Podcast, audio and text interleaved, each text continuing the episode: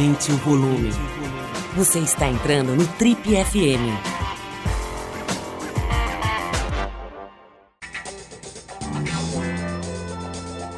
Oi, aqui é o Paulo Lima e a gente começa agora mais um Trip FM, o talk show da revista Trip.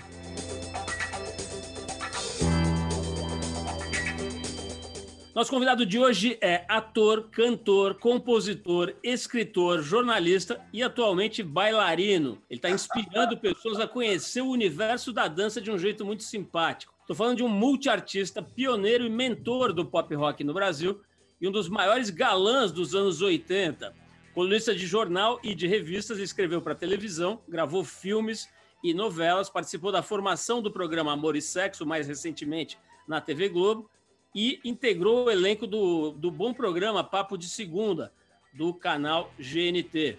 Esse ano, o autor de Memoráveis dos anos 80 está lançando um projeto novo, um pouco mais intimista, Desplugado, onde ele faz voz e violão, revisitando músicas famosas, importantes do, do cancioneiro brasileiro, como A Vida Não Presta, por exemplo, que já comemora 35 anos desde a gravação. Vou conversar hoje com muito prazer, com enorme alegria, com meu querido Léo Jaime. A gente conversou aqui já faz alguns anos, depois a gente se cruzou rapidamente na casa TPM, onde o Léo volta e meia faz aparições marcantes. E é um prazer, Léo, te rever aqui no meio, eu sei lá se é no meio, no fim ou no começo da pandemia, né? Cara, é um prazer conversar com alguém que tem um pensamento original e que pensa com a própria cabeça. Seja bem-vindo, Léo. Oh, muito obrigado. É sempre muito bom estar com você, Paulo. Eu adoro o seu trabalho, da TPM, da TRIP, e acho sempre um prazer muito grande falar com você, falar com o seu público. E é, eu sou parte desse público também. Acho que você falou muito bem, né? Está sempre apontando um ponto de vista original, uma, uma abordagem mais é, menos chovendo no molhado, menos falando que todo mundo, jogando para a galera, falando que todo mundo quer ouvir, e propondo um debate realmente interessante, cutucando os preconceitos para lá e as verdades também pré-fabricadas. É bacana demais fazer parte disso. Viu? Obrigado, Léo. Olha, eu vou continuar um pouco nesse departamento Rasga-Seda, porque é, esse é o primeiro programa é, ao vivo. A gente, durante as férias, dá uma descansada, faz reprises, né, como quase todo talk show, programa de televisão. Esse é o primeiro programa que a gente volta a conversar com as pessoas, né? Enfim, é, primeira gravação desse ano. E eu quis fazer com você porque você tem algumas coisas em comum com a gente. A primeira é que você faz de tudo, né, cara? Eu não sei se é pela mesma razão que a gente. Como a gente é pobre, a gente tem que fazer de tudo para se virar, né, cara? Mas eu lendo a sua, a sua biografia aqui, né, fazendo essa, essa introdução, cara, é jornalista, é colunista de televisão, é, é, é roteirista de, de coisa, foi galã, ator de cinema, o diabo, agora é dançarino. Isso é muito legal, né, cara? Alguém que surfa de verdade, né? Quer dizer, que sabe surfar diferentes ondas, diferentes praias. Mas uma outra coisa que acho que essa é mais legal ainda é o seguinte: pô, você é um cara, cara, que ficou famoso muito jovem, né? Eu me lembro de filmes de cinema com você estrelando e autor de músicas muito importantes e tal. E a sensação que eu tenho, toda vez que converso com você, eu renovo isso, é que você é uma das poucas pessoas que ficaram famosas, cara, e não acreditaram no release, né? Aquele release que fala que você é isso, você é aquilo. Você continuou sendo uma pessoa, né, cara? Eu conheço bastante, a gente, esse programa está fazendo 37 anos, né? Então já entrevistei milhões, vivi trajetória. Outro dia até falei, pô, vieram me falar, pô, fulano de tal tá meio metido, não responde as ligações, meio soberbo. Falei, calma, isso passa. Me fala um pouco, o Léo. Cara, eu, eu acho, a minha opinião é a seguinte: fama e dinheiro é mais ou menos como droga. Passou de uma certa dose, vai te ferrar e não tem volta. O que, que, você acha, cara, dessa maluquice de fama, né? Nesse momento que a gente está vendo esse Big Brother né, exacerbando assim, esse negócio de, de fama, de, de influenciadores e cancelamentos. Meu, que porra é essa, Léo? O que, que é essa porra de fama? Por que, que as pessoas perseguem esse bicho? Pois é, parece uma tara, né? Parece uma. Eu, eu entendo que há uma, uma coisa, e aí é bom a gente sempre falar dos nossos próprios demônios, né? Em algum momento eu percebia que a aprovação alheia era para mim, mais do que um reconhecimento do meu próprio valor, uma necessidade de, de aceitação e de endosso e de, como, assim, como se a aprovação do outro me legitimasse, entendeu? Então, eu acho que, em parte, assim, especialmente quando você está querendo despontar, sair do, do, anonimato e criar uma voz, e criar um público, e, enfim, ser admirado pelo seu trabalho, etc., tem toda uma coisa de vaidade que fica mexida nisso. Né? E você, de certa forma, pode ficar refém Hoje, a gente percebe que as pessoas que vão se propor a uma carreira diante do público, elas fazem media training, elas se preparam para isso. A gente não tinha a menor noção de como é que se fazia isso. Então, enriquecer de uma hora para outra, ou ganhar um pouquinho de dinheiro, que a gente achava que era enriquecer. Né? Eu lembro assim que no auge do sucesso, a meta era comprar um XR3, entendeu? Tipo, não é que ficasse rico, né? Você saía da merda só. E aí, é... hoje é diferente. Hoje os caras compram um avião no primeiro ano. E aí tem que lidar com fortuna, com popularidade, com o julgamento do outro, etc. Eu me lembro, Paulo, de depois de ter lançado um disco que fez muito sucesso, o seguinte eu sentia que as músicas que eu escrevia, é como se tivesse 100 mil pessoas olhando por cima do meu ombro para ver cada frase que eu estava eu falar, ai caramba, será que eu posso falar isso? E aí viram uma coisa de autoconsciência, de se levar muito a sério, que é muito desagradável, né? Acreditar no personagem também é muito bobo. E respondendo a sua primeira pergunta, eu faço muita coisa, e aí eu respondo usando a frase do meu amigo Chico Sá: o sapo não pula por boniteza, ele pula por necessidade. Eu tive momentos de altos e baixos, tanto na minha carreira de jornalista, quanto na minha carreira de músico, quanto na minha carreira de ator. Nunca foi muito fácil, nunca foi muito simples e nunca foi contínuo, estável, a não ser durante alguns anos que eu trabalhei no GNT. E meio que fui parar lá assim, por acaso, eu e Chico Sá. A gente fez Saia Justa, depois seguiu no Saia Justa, fizemos Saia Justa de Verão, depois fizemos o piloto e aprovamos o projeto do Papo de Segunda, que ainda está no ar e tal, e durante os anos em que a gente esteve, teve sempre mencionado como um dos melhores programas da televisão, assim como o Amor e Sexo também, que prova que, de certa forma, trabalhar em equipe era uma coisa que eu sabia fazer bem e escolher bem, ou era escolhido por boas equipes, porque eu trabalho com a Fernanda, com Rafael Dragô e com Ricardo Ótimo, também foi marcante na televisão brasileira. Eu também estava lá desde o piloto, desenvolvendo a ideia e tal, e foi uma participação marcante.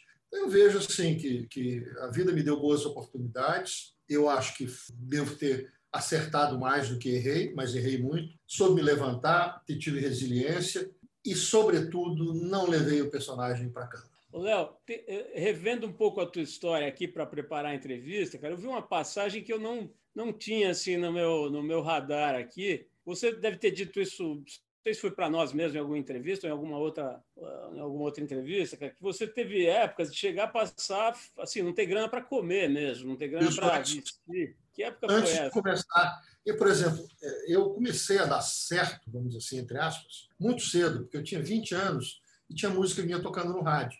Mas o que isso rendia de dinheiro não pagava as minhas contas. E eu estava numa hora em que eu já achava que não devia mais trabalhar em loja, ser vendedor de loja de roupa assim, ou ser barman, ou ser vendedor de loja de roupa de casa em casa, de roupa e tal.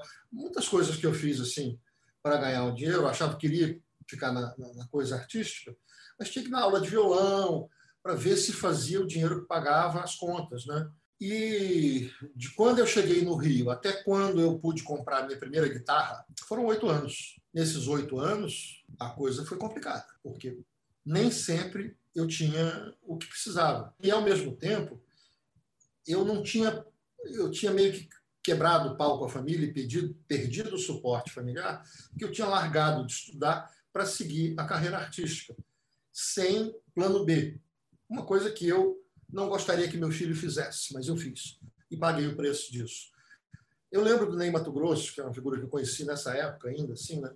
me fala, olha, tem algumas pessoas que pagam o ingresso antes de ver o filme. É o que está acontecendo com você. Então, se você está pagando o ingresso caro, provavelmente o filme vai ser muito bom. De certa forma, isso me, me serviu como um guia assim durante esse processo todo. Eu acho isso, que, que eu paguei para assistir. Foi muito duro. Assim. Eu lembro do Cazuza, por exemplo, era uma pessoa que eu batia na porta dele quando estava sem comer alguns dias, falava, Cazuza, estou com fome, vou aí. E é curioso porque ele ficava puto. Ele ficava puto por ter alguém das relações dele passando por esse tipo de situação. Né? Era como assim, era uma coisa injusta. Não, não é que ele ficasse puto comigo, ele ficava puto com a situação. Né? Porque me chamava para ir lá e tal, mas não era uma coisa que batia bem. Né? Era, enfim, foi uma época, assim. E aí eu tive música gravada, é, uma parceria com a Marina quando eu tinha 20 anos, já tocou no rádio, tocou em novela e tal, o que me dava a certeza de que eu tinha realmente que acreditar numa possibilidade né, de, de, carreira artística e tal, porque eu tinha 20 anos e já tinha música minha tocando no Brasil inteiro. Mas daí até eu ter um disco meu que lançado e que começou a vender, e aí um contrato para poder, vamos dizer assim, pagar o aluguel de um apartamento, é, é, comprar uma guitarra. Isso que eu falo, comprar uma guitarra foi uma coisa que eu, eu já tinha disco lançado quando eu comprei minha primeira guitarra. Eu tocava com guitarra emprestada. Você mencionou a, a, essa ruptura com a tua família. Essa é uma outra fotografia assim que falta aqui no nosso quebra-cabeça. Como é que é a tua família de origem, cara? Quem são? É, onde estão, de que se alimentam? Olha, meus pais, o meu nascimento marca a separação dos dois. Então, foram dois mundos muito separados. Né? E a, a, minha primeira infância, eu morei na casa da minha mãe em Goiânia. Hoje, quando eu vejo jogos do Atlético Goianiense em Goiânia, o estádio do Atlético Goianiense chama Antônio Ascioli, que é o nome do meu avô, pai da minha mãe. Então, ela vinha de uma família de um cara dono de cartório, uma família boa, etc. E tal. Mas, família boa, uma família conhecida no Estado, uma família de meios, vamos dizer assim. Né? E o meu pai veio de uma outra origem, do interior de Goiânia e tal. Se casaram, mas o casamento foi curto, casaram-se muito jovens. Eu era o terceiro filho, eles tinham 21 anos. Meu pai foi logo em seguida para São Paulo. Uma certa altura, ele me levou para morar com ele. fui morar com ele em São Paulo. E aí, uma parte da infância eu morei em Goiânia com a minha mãe, outra parte em São Paulo com meu pai. Na adolescência, eu voltei a Goiânia. De Goiânia, fui para Brasília. De Brasília, vim para o Rio. E saí de casa cedo, saí de casa com 16 anos e tal, porque era um, uma estrutura familiar é, de pessoas que estavam amadurecendo, pessoas que estavam arrumando seu lugar no mundo tal, que tiveram filhos muito cedo. Né? Eu acho que, que foi, um, foi um começo difícil para todos nós. Mas meu pai é um cara muito estudioso, um cara muito bacana, um pai excelente, um, uma figura que foi emblemática para mim. E apesar de termos tido essas rusgas na hora de decidir caminhos, etc., de cabeça dura e quis fazer do meu jeito, é, também ganhei admiração dele por acreditar em mim, apostar no meu, no meu sonho e, e vingar. Né?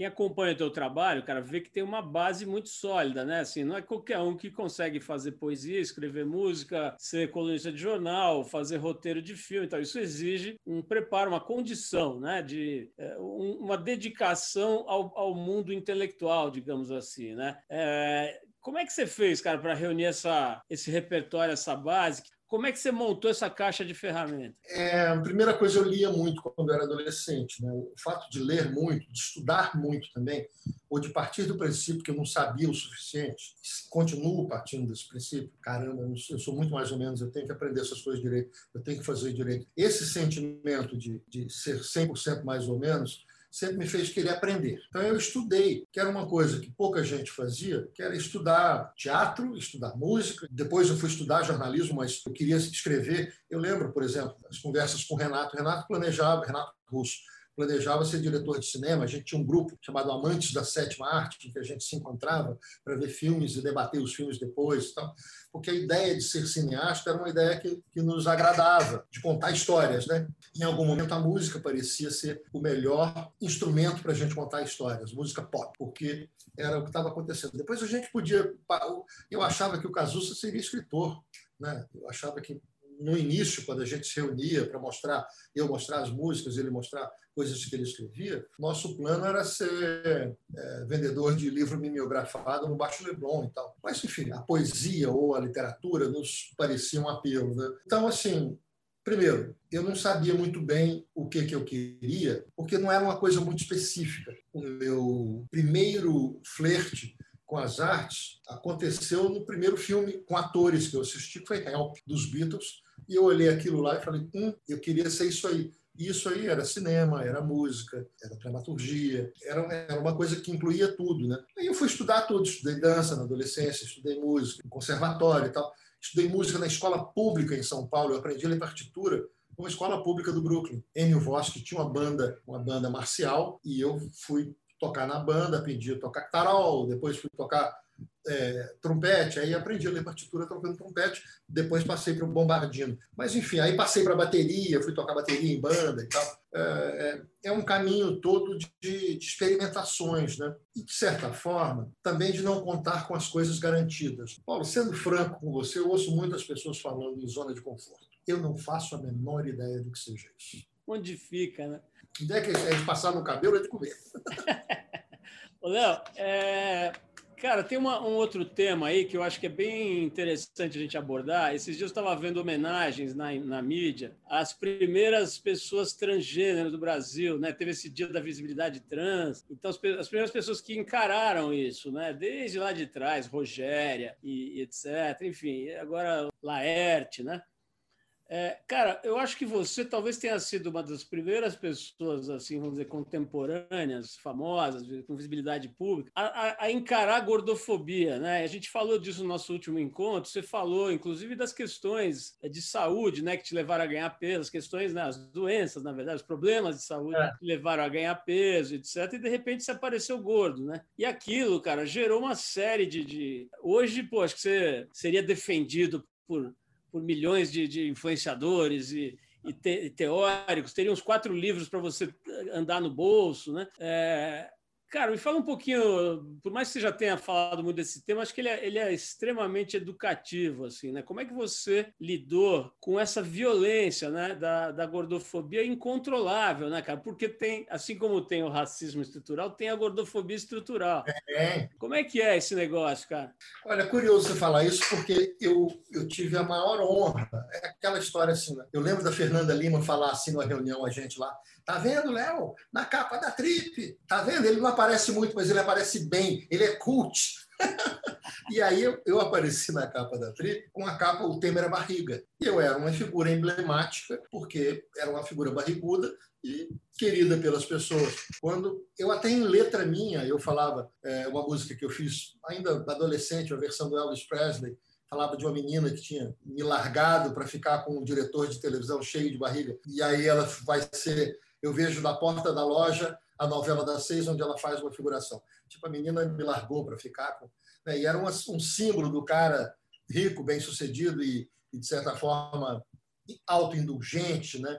essa figura. Assim, hoje a gente percebe que todos esses clichês eles são muito muito reducionistas, muito superficiais, muito preconceituosos. Boa parte da população, ou a maior parte da população, não tem o corpo que a, esta mesma sociedade dita como sendo o corpo padrão. A gente até, tenho até debates aí com, com pessoas assim que têm aquilo que seria o corpo que a grande maioria admiraria, mas falar, ah, eu não tenho o abdômen de tanquinho, mas isso não existe. A natureza não oferece a ninguém isso. Isso é uma invenção, uma construção que depende de gastos de, de tempo e de dedicação e tal, de química no corpo, etc. É uma coisa irreal, ninguém precisa disso. Isso não é uma necessidade. Darwin não estabeleceu que o ser humano tinha que ter abdômen tanquinho, então não precisa. Mas é uma construção que está ali como sendo o parâmetro para todo mundo. Eu lembro de uma, de uma amiga muito inteligente. Ah, olha aquelas meninas, as gêmeas do nada.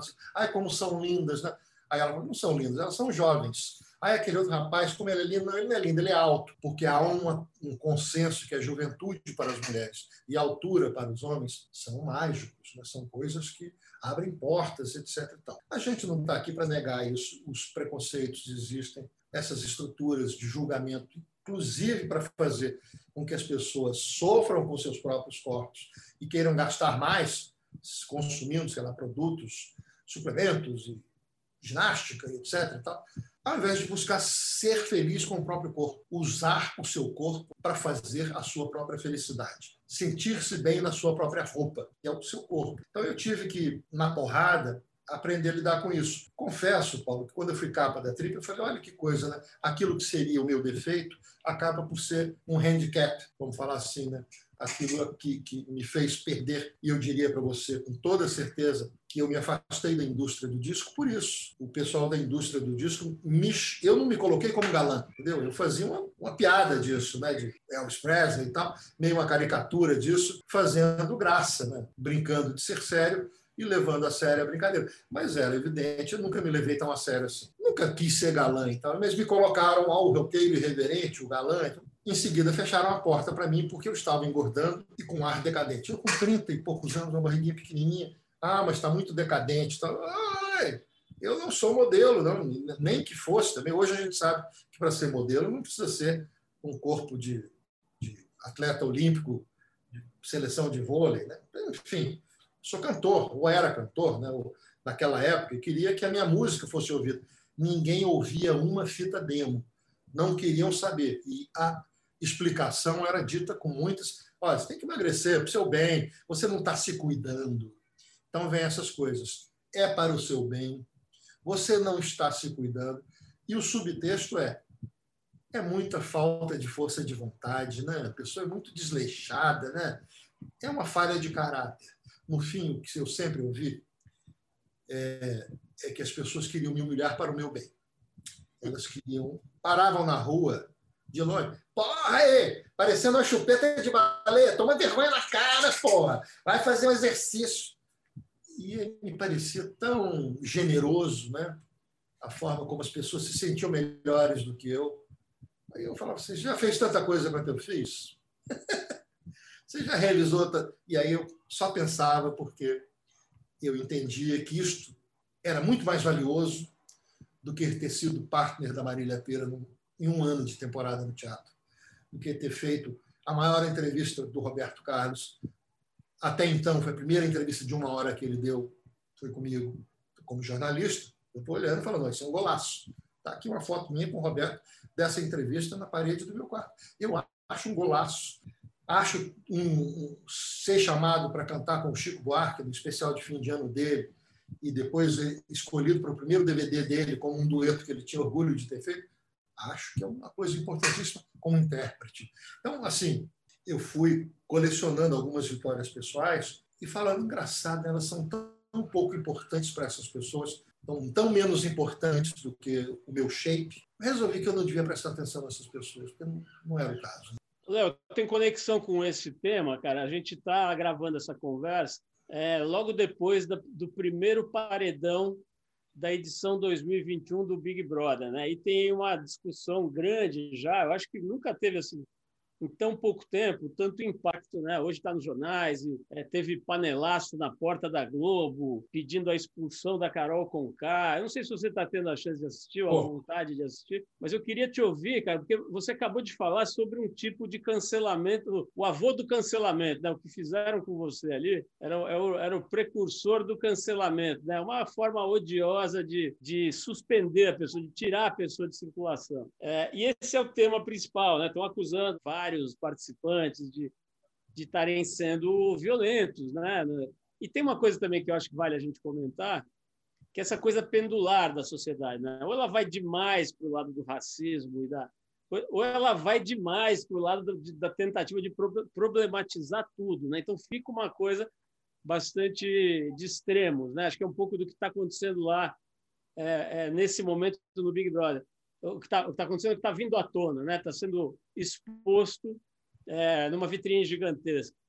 Me fala um pouco, cara, o que, que você está vendo ali? O que, que você está achando? Por exemplo, esse, é, hoje, hoje foi publicado, né, que a Carol Conká foi é, é, é, perdeu lá um show que ela iria fazer, é, que seria exibido agora, né, um show que já estava gravado, vai, não vai mais estar naquele festival Hack Beat ela não vai mais estar num programa do, do GNT que iria ao ar na internet. Parece que uma outra parceria com a outra cantora também, a cantora não quis mais. Qual que é a tua leitura, cara, desse fenômeno Big Brother 2021? Eu acho muito interessante isso, porque é, tem uma coisa que está por trás disso tudo que está acontecendo, que é o linchamento. Linchamento é barbárie. Ponto. Não é negociável. Linchamento em nenhuma circunstância é aceitável. Então, sejamos absolutamente intolerantes com o linchamento. Só que aí todo mundo quer linchar. E aí, vamos dizer assim, falando na Carol Conká, ela teve atitudes deploráveis. Cancele a atitude e não a autora da atitude. Porque ela não é uma única coisa só. Ela não é só um ato, só uma fala. Ela é uma miríade de atitudes. E, e se ela chegou onde ela chegou, ela chegou por méritos por criar admiração, por fazer coisas admiráveis. Mas aí, volto para mim, Ah, eu fiz isso, fiz aquilo, fiz aquilo outro. Olha que legal. Não, barrigudo. Eu era barrigudo, entre aspas, assim falando. Eu não conseguia marcar uma reunião em nenhuma gravadora, não tinha nenhum contrato na televisão, ninguém me convidava para nada, nenhum empresário aceitava me empresariar. Eu falei, que situação é essa, né? Completamente cancelado. Eu fiz alguma cagada? Eu traí alguém? Eu fui violento? Não. Era uma coisa curiosa, porque eu dizia assim: nossa, minha personalidade deve ser maravilhosa, porque as pessoas só falam da minha forma física. Né?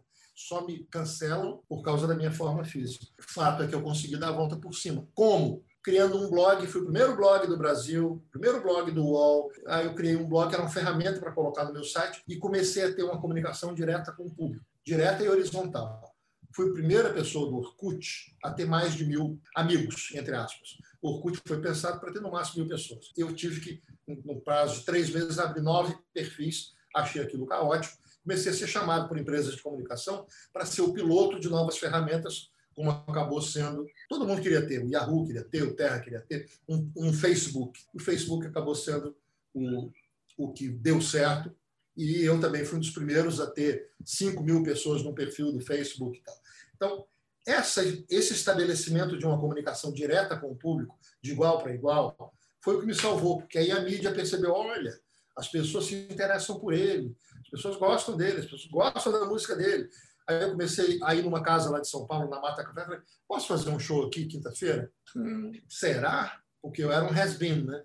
É, faço um show com as novas, as velhas e as outras. Toco minhas músicas de arquivo, toco músicas novas, toco músicas de outros artistas e tal, para não ter um, ter um repertório variado toda semana.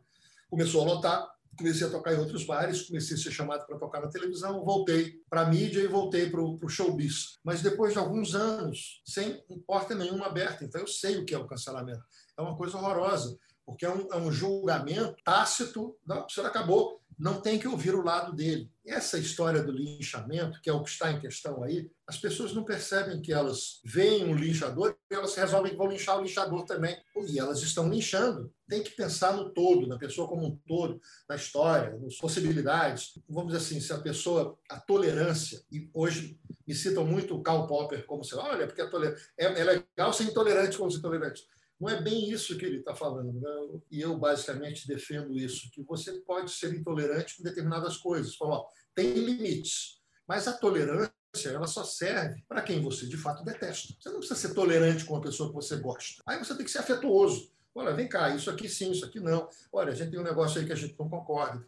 Tem que ter um embate amoroso, afetuoso, que possa resultar em entendimento maior. Né? Isso é o que deve haver, porque senão você só pode conversar com quem pensa exatamente como você. A tolerância ela se dá, vamos falar assim, você é ateu, mas você acha que as pessoas têm o direito de acreditar em Deus e de ter religião delas, e você vai respeitar a religião delas, e mesmo que você ache que aquilo tudo é um bando de pataquada, que aquilo não faz o menor sentido. Né? Você é um, acredita no Big Bang e você acha que aquela história de, de, de sete dias, de né, criar o face à luz e tal, é tudo uma conversinha para boi dormir. Você não pode se comportar dessa forma com as pessoas. Elas acreditam naquilo, é a verdade delas, a sua verdade não é maior do que a verdade delas, desde que elas não queiram te cancelar, linchar, te, te impedir de ser quem você é, de ter a sua sexualidade, de ter a sua cor, de ter a sua religião, de ter a sua crença, de ter a sua ideologia. Se elas aceitarem viver no mesmo mundo que você e te respeitar, e aí vem a frase, a palavra que eu acho que é fundamental: respeito. A tolerância, ela se dá entre inimigos, mas os inimigos têm que ter respeito um pelo outro. A tolerância não se dá por ah, a gente pensa diferente. Não é pensa diferente, não. Pensa radicalmente contrário. E você tem que tolerar achar que, assim como você tem o direito de pensar, ela também tem. Desde que o pensamento de um não impeça o outro de existir ou de pensar ou de, ou de se manifestar e tal. Crime é crime, né? mas não sendo crime, são pontos de vista diferentes e o respeito é a única forma que a gente tem para conviver num mundo que tem 7 bilhões de pessoas, mil religiões diferentes, 350 sistemas políticos diferentes, índices de, de IDH e de estudo muito diferentes e tal. E a gente não pode estabelecer que a violência, brutalidade, o linchamento seja o melhor meio de negociar as coisas. Não é. Então, aí eu acho que a educação, a diplomacia, o respeito são questões fundamentais para a gente debater hoje em dia. E o Big Brother nos espelha isso, porque o que você vê é as pessoas linchando os linchadores. São os canceladores se achando o último biscoito do, do pacote, metendo pau em todo mundo. Essa roupa não, está errada, não sei. Peraí, eu, ó, eu acho que você não viu. É uma coisa, essa roupa está errada, é outra. E aí como eu estou cheio da razão, eu tenho direito de ser cruel, eu tenho direito de ser escroto, eu tenho direito de ser mal, eu tenho direito de ser mesquinho, porque eu estou com a razão. Nenhuma razão te dá esse direito. Mas isso é um capítulo que eu acho que só as pessoas tomando muita porrada elas vão aprender. Eu quero que elas tomem essas porradas. Léo, faz pouco tempo apareceu na internet né, uma, um videozinho de você fazendo uma aula de balé. Isso foi, enfim, viralizou ali porque acharam curioso, acharam engraçado. Um cara que não tem 16 anos de idade, que não pesa 60 quilos, etc., famoso. Quer dizer, é uma leitura, cara, que inclusive assim, equivocada em vários aspectos, inclusive porque enfim, as pessoas talvez não saibam, né, que a tua ligação com dança vem lá do começo da carreira, né? Quer dizer, não é que você achou legal a dança dos famosos e a partir daí resolveu fazer uma aula de balé para lacrar, né? Fala um pouco desse episódio. Mais uma vez, né, cara, você tendo que usar inteligência, bom senso, e não é. Puta, quem ouve esse programa sabe que o meu esporte preferido não é exatamente adular entrevistados, mas nesse caso, cara, também não é ficar atacando entrevistado, acuando entrevistado. Mas, enfim, nesse caso, cara, assim, o que eu observei, assim, mais uma vez o Léo vai ter que puxar todo o bom senso, a inteligência, o budismo tibetano, a, a meditação que ele deve ter feito, tudo, todos os recursos que ele tem para não se deprimir com essa visão tosca de uma coisa né, que ele está fazendo. Me fala um pouco desse episódio, cara, principalmente dessa sua habilidade que você desenvolveu de não se deixar abater pela tosquice nacional. Olha, Paulo, sendo muito justo contigo, é, viralizaram os vídeos de dança e assim, teve um que teve 1 milhão e 600 mil visualizações, com 5 mil comentários, outro que teve, sei lá, 1 milhão de visualizações, não sei quanto, eu não vou ficar citando números, mas eu vou dizer assim, que eu ouvi, eu li e li e curti uns 10 mil comentários de vídeos de dança meu, com as pessoas comentando ali. Desses 10 mil comentários, uns 50 devem ter sido desairosos, debochando, xingando, gente que se sentiu, vamos dizer assim, atingida de alguma forma por eu estar exercendo uma liberdade absolutamente despropositada, né? Porque eu não vou fazer balé para ser bailarino. Eu não vou fazer balé porque eu tenho o físico do rolo, né? Eu tenho o corpo ideal para isso, a idade ideal para isso eu vou fazer porque eu estou afim. E aí eu sou um homem de 60 anos, que não sou nem jovem nem magro, e não vou tirar nada daquilo que não seja o proveito de estar fazendo aquilo. E aí eu registro aquilo porque, assim como na Dança dos Famosos, eu vi muita gente, e aí 9.950 comentários foram: você está fazendo com que eu me permita. Você se permitir faz com que eu possa me aceitar também. Eu sempre tive vontade, mas eu não tinha coragem de chegar com a minha idade, com o meu corpo, etc., numa escola de dança e dizer que eu queria dançar. Ah, eu tinha vergonha de fazer qualquer exercício, estou vendo você fazer, eu também vou procurar alguma coisa que eu gosto. Mas o que eu via de resultado, o que me incentivou a continuar postando, era o fato de que eu me permitir autorizava, entre aspas, né, as pessoas se permitirem também. E aí, assim, honestamente, os cães ladram e a caravana passa. O pessoal que chiava, eu achava bom chiar também, porque significa que isso está batendo. Não é chovendo molhado, está né? Tá incomodando. E esse incômodo eu acho bom, porque esse incômodo vai gerar debate. Essa pessoa vai lá, vai meter o pau e vão outras tantas com. É, peraí, que história é essa? Vão questionar ela e ela vai questionar e a conversa vai acontecer. Então, é um ato que é uma coisa minha. Eu resolvi que o exercício que eu vou fazer, eu vou fazer aula de hip hop e vou fazer aula de balé clássico. Eu não quero ir para academia puxar ferro. Então, é só isso. Não é para ser, não é para lacrar, não é para causar. É a minha escolha pessoal, o exercício que é arte. Eu sou artista. Eu quero estar fazendo exercício e ouvindo música boa e tal. Virou isso um, um grande incentivo para muita gente. Né? Hoje eu estava fazendo aula, postei um vídeo aqui. Hoje na aula tinha um cara que chegou para fazer o Lucas, foi a primeira aula dele, e uma menina. Então tinha dois homens e uma menina fazendo aula. Primeiro dia que tem mais homem do que mulher numa sala de balé adulto. Então eu achei isso é uma vitória. É isso que eu queria puxar. Então, é, do, dessa tua resposta, é, acho que é razoável concluir que o país está melhorando.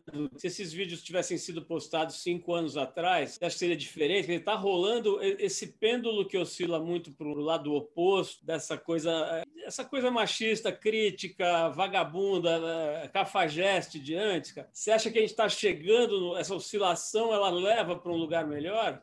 complicado falar nisso, porque eu sei que eu sou mundo alternativo, bolha, etc. Porque nós estamos aqui falando de um país em que, sei lá, 75% das mulheres mortas são mortas, né? feminicídio, é, entre aspas, marido, namorado, etc. Gente das relações pessoais é campeão mundial de feminicídio, assassinato de LGBT. Nós somos um país muito violento e muito machista e tem, sei lá, 5 milhões de brasileiros não têm o nome do pai na certidão de nascimento. Enfim, é um mundo, objetivamente falando, muito tosco. E eu sei que a importância de ter esses movimentos é de dar voz para quem não concorda com esse mundo tosco.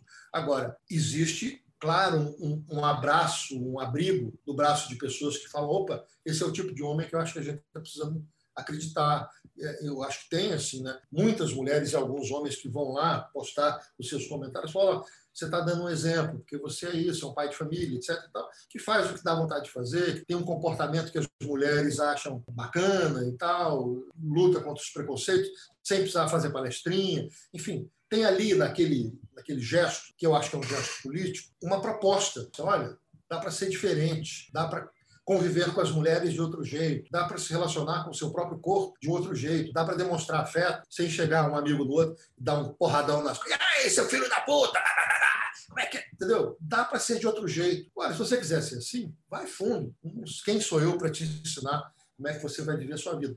Mas eu posso, com a minha vida, fazer coisas e, e propor um novo tipo de comportamento eu vejo muito apoio. Mas eu acho que esse apoio se dá, é assim, eu vejo mulheres, olha, bem que meu marido podia fazer também. Ou outros caras que falam, pô, eu acho muito maneiro, mas só de olhar já estou cansado. Vejo, por exemplo, Carlinhos de Jesus me falou um dia assim, né, na escola dele, olha, quando um homem entra aqui na escola e começa a olhar o, o que tem de aula, eu já ofereço uma bolsa. Dança de salão, você samba. Que o cara vai falar, ah, balé é coisa de viado? Isso é um clichê que a gente já ouviu 500 vezes. Mas samba não é. No, no senso comum machista, sambista. Ser um bom sambista não é coisa de viado. E o cara não vai dançar samba também. Então o cara não é que ele, ele não quer dançar porque ele não quer ser chamado de viado. Ele não quer dançar porque ele tem medo de dançar e de ser julgado por estar dançando. Então o cara acha que se ele samba é porque ele tem que saber, nascer sabendo. Ele não pode na escola e aprender. Né? Como se você, todo guitarrista, tivesse que ser o Jimi Hendrix. Não, você pode ir lá na escola, aprender a tocar guitarra e sair tocando as coisas que você gosta. Então. E aí eu acho que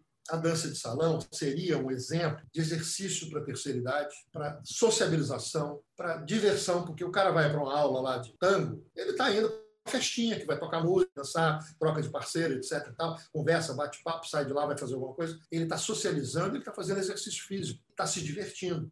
Então, eu lembro de em Berlim, perto lá da, da, Praça do Holocausto, tem um grande shopping ali, bem do lado mesmo, né? centrão de Berlim, capital do mundo, né? a política do mundo. E aí tem um grande shopping lá que embaixo parece um pouco o, o vão do MASP. Embaixo tem uma área grande, assim, aberta. Nessa área grande, ficava lá um, um, uma, uma, cabine de som e tal, um pessoal ali tocando música, né?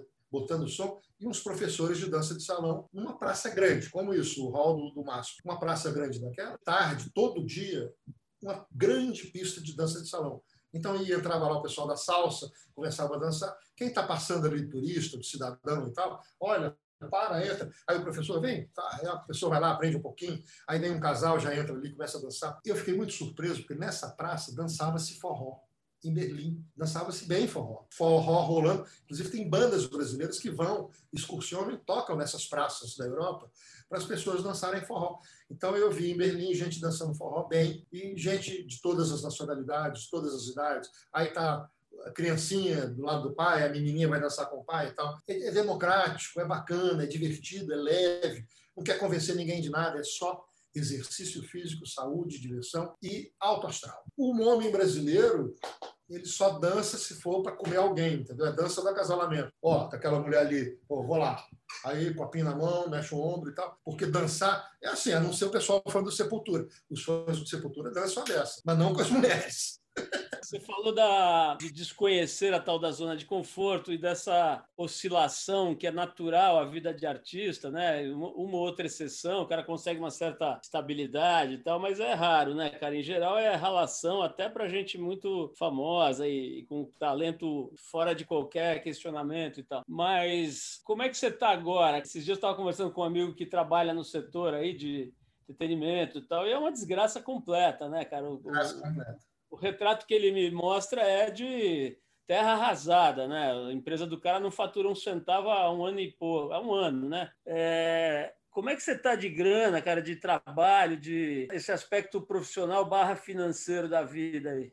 Olha, é, vivendo, assim, tem lá os direitos autorais, que diminuíram, mas pingam, né? Tem lá umas outras rendazinhas que são básicas, mas o trabalho, eu dependo, do, né?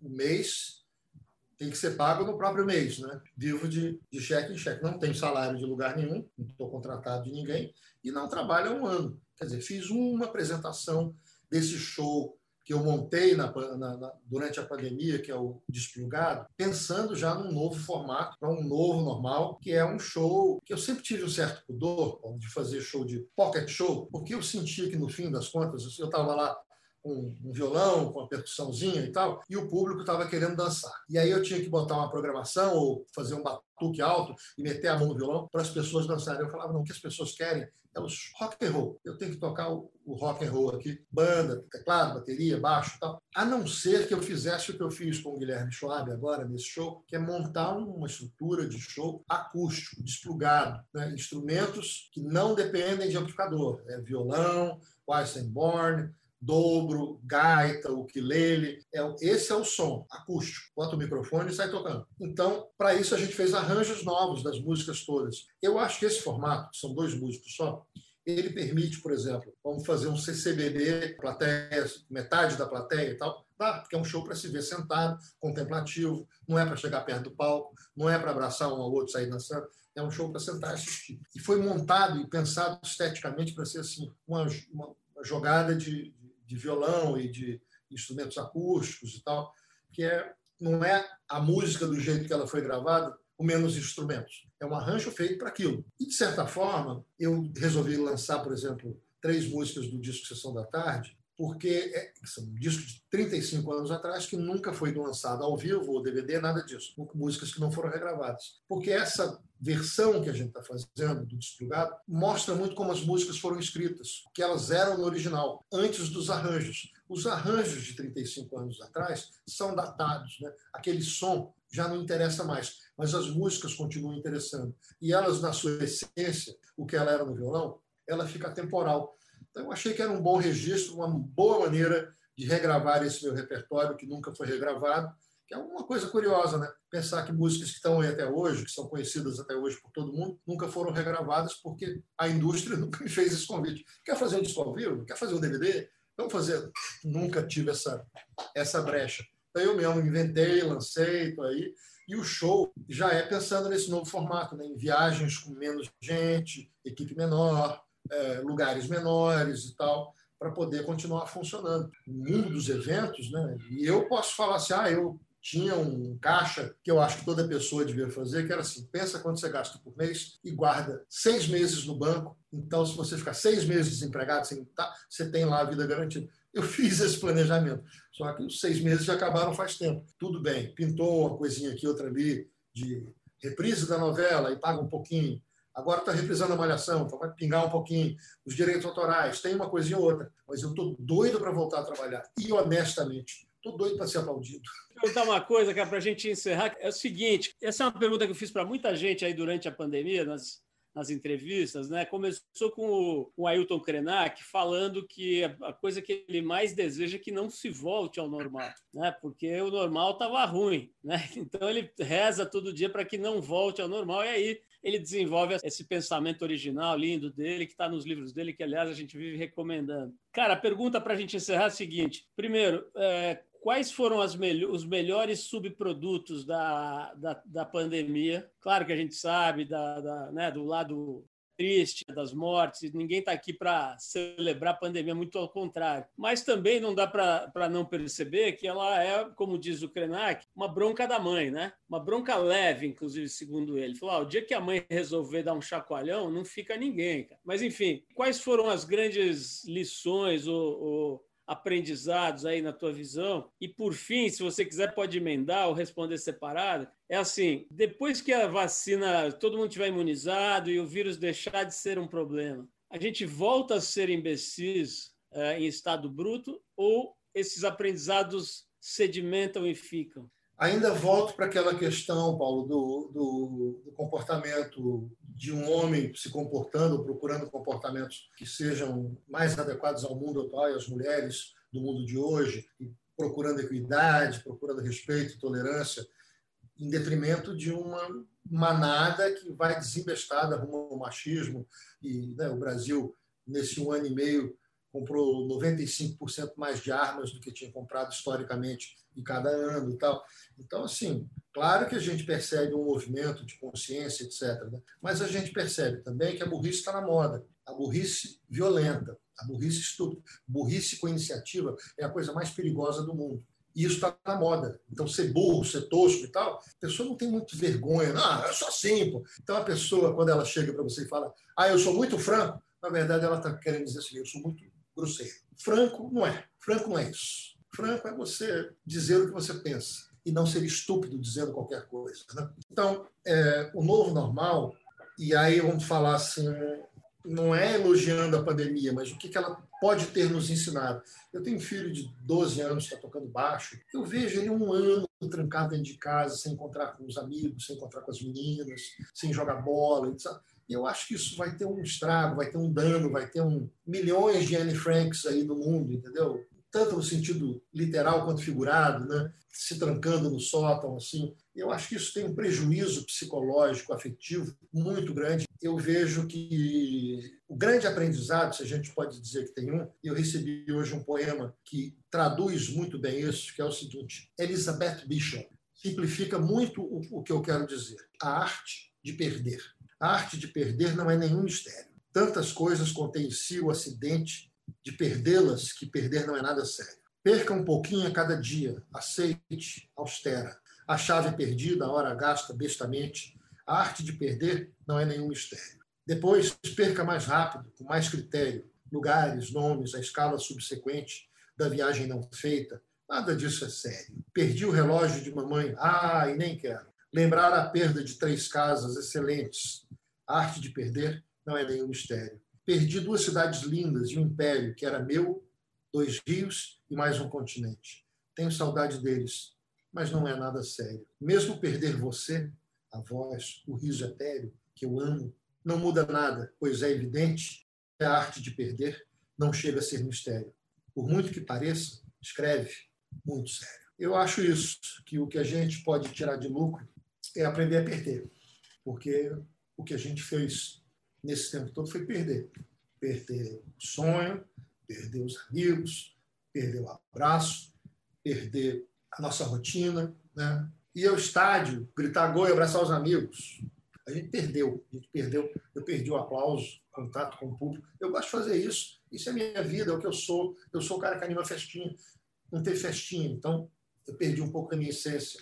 E eu perdi também algumas pessoas no meio do caminho que eu falei assim: será que precisa mesmo? Será que precisa de tanta coisa? Será que precisa de tanta viagem? Será que precisa de tanta loja? Eu perdi, de certa forma, esse perder também não é nenhum mistério, né? A gente entende que algumas coisas são essenciais e a gente tem que realmente fazer questão delas, mas muito e a maior parte delas talvez é bom que a gente perca. Então vamos lá, agradecendo a presença do Léo Jaime, presença radiante aqui, com uma reflexão muito, muito é, é, sóbria, inteligente né, sobre o, o momento, sobre a vida. Bom, quero acabar só te agradecendo, Paulo, pela oportunidade de estar com você. Sempre muito bom. Eu faço questão de, de te atender sempre que você abrir a porta para mim, porque eu sinto que é muito importante.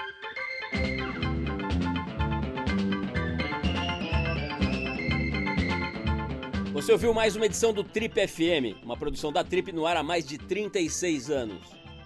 Direção e apresentação Paulo Lima, produção, roteiro e edição Giovana Amorim. Se você quiser ouvir outras entrevistas nas edições anteriores do programa, é só ir ao tripfm.com.br ou procurar por nós na plataforma digital onde você costuma ouvir seus podcasts preferidos. Nós estamos em todas elas, Spotify, Deezer e outras. Semana que vem a gente volta com mais uma conversa boa aqui no Trip FM. Abração e até a próxima!